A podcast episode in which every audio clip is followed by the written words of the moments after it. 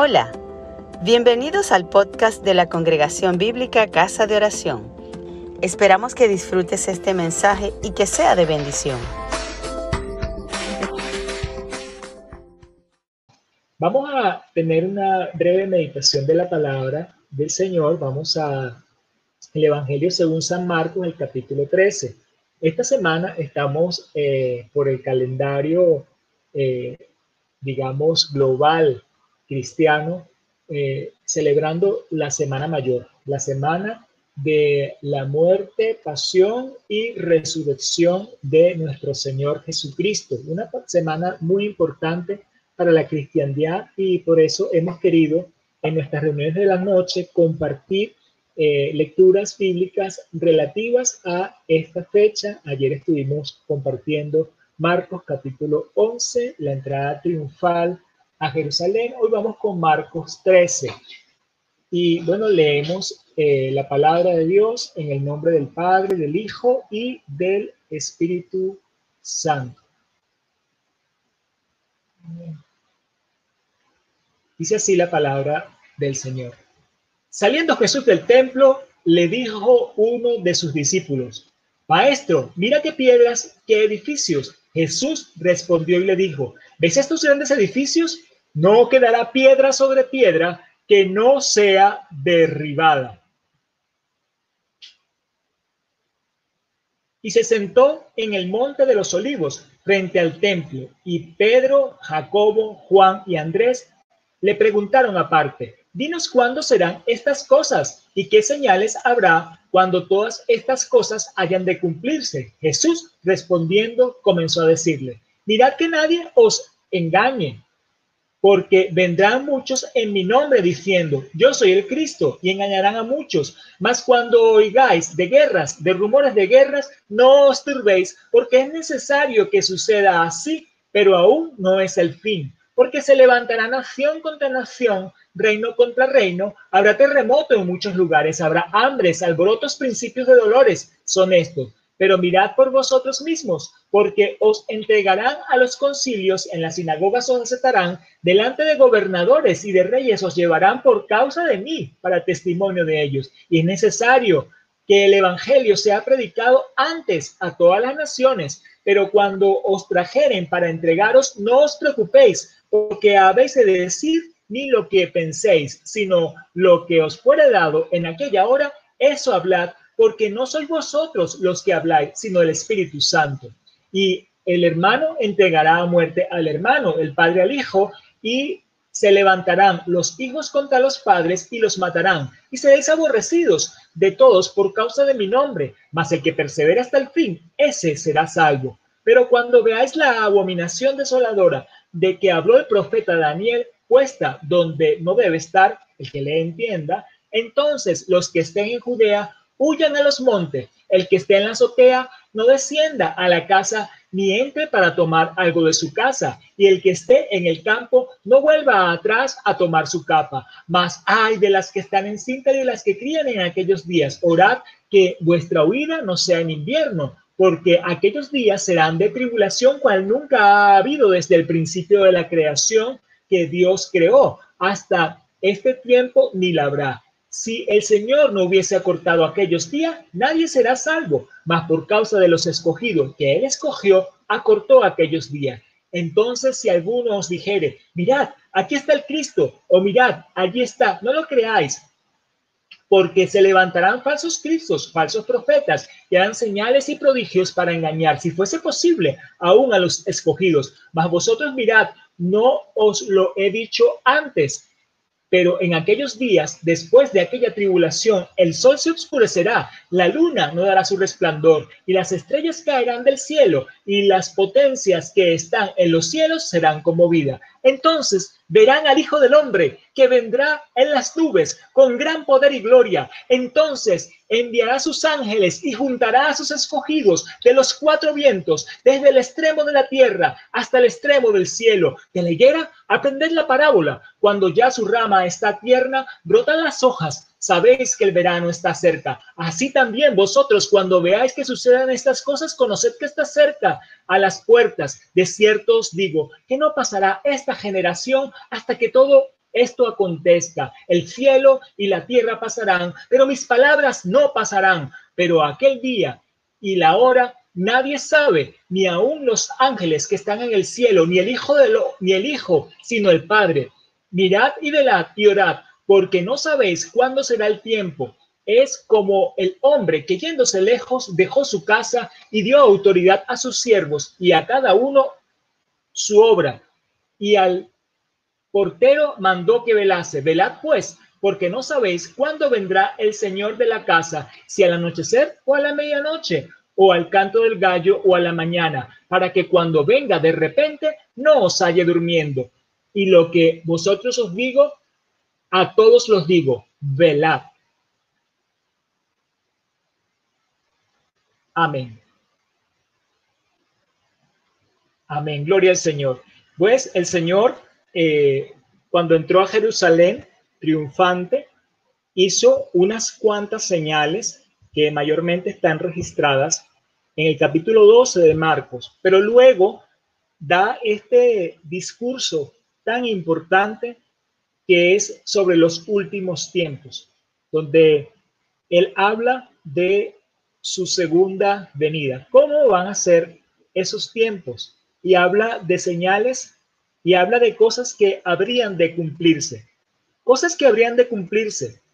Para los eh, primeros cristianos, los cristianos del primer siglo, estas cosas ya las daban por cumplidas, porque los cristianos en el primer siglo padecieron de todas estas cosas que se están hablando aquí. Padecieron de persecuciones, padecieron de hambres, padecieron de levantamientos, padecieron de guerras, de rumores, parecieron de todo lo que el Señor acá había anunciado. Incluso ellos se habían dedicado a llevar la palabra del Señor por toda la tierra conocida. Algunos lo estaban haciendo de voluntad propia, otros les tocó por causa de la misma persecución.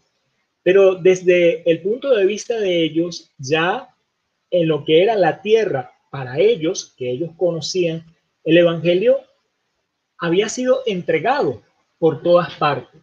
Entonces, eh, todas estas señales se habían dado. Cuando leemos algunas de las epístolas, vemos como la epístola, la epístola de eh, las epístolas de Juan o la de Judas, que nos hablan que ya estos engañadores y estos falsos cristos estaban en medio de ellos.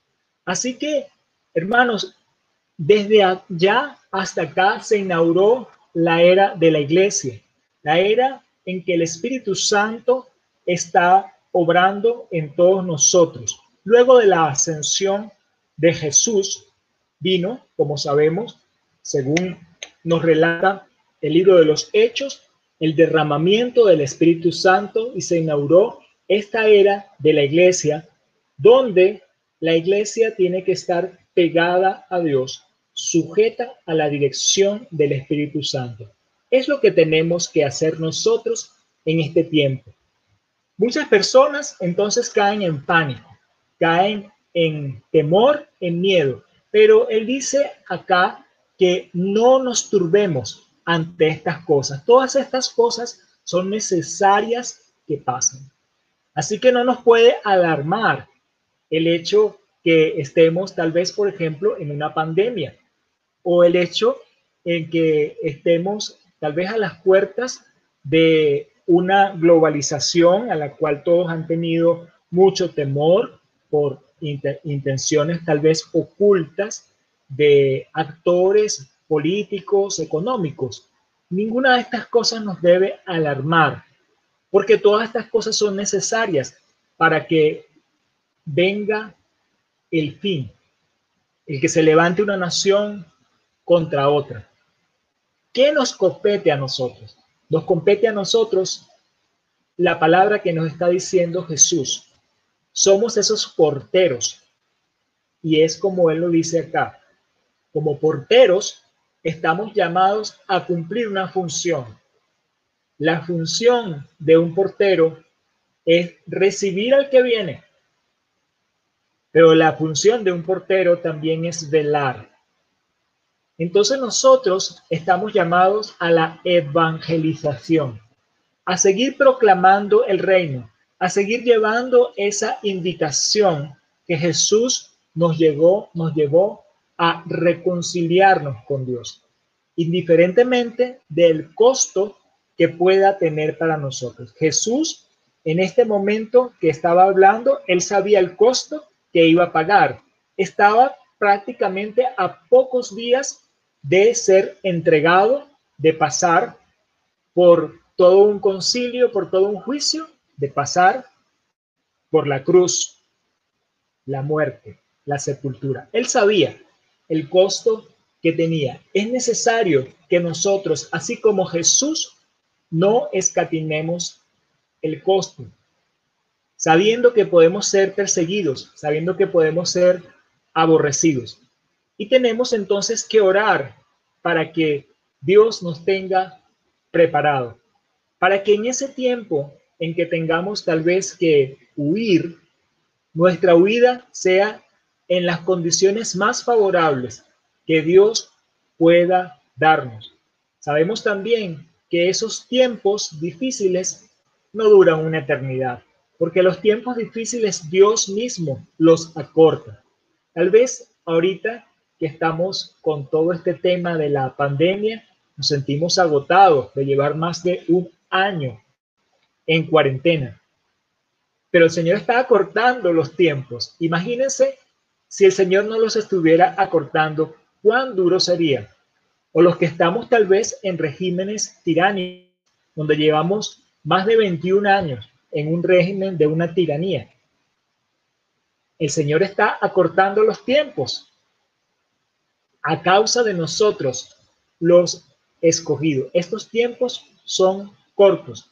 Al final de cuentas, nos dicen también las epístolas que estos tiempos y esta tribulación que pasamos es momentánea y no se compara al peria que ha de manifestarse.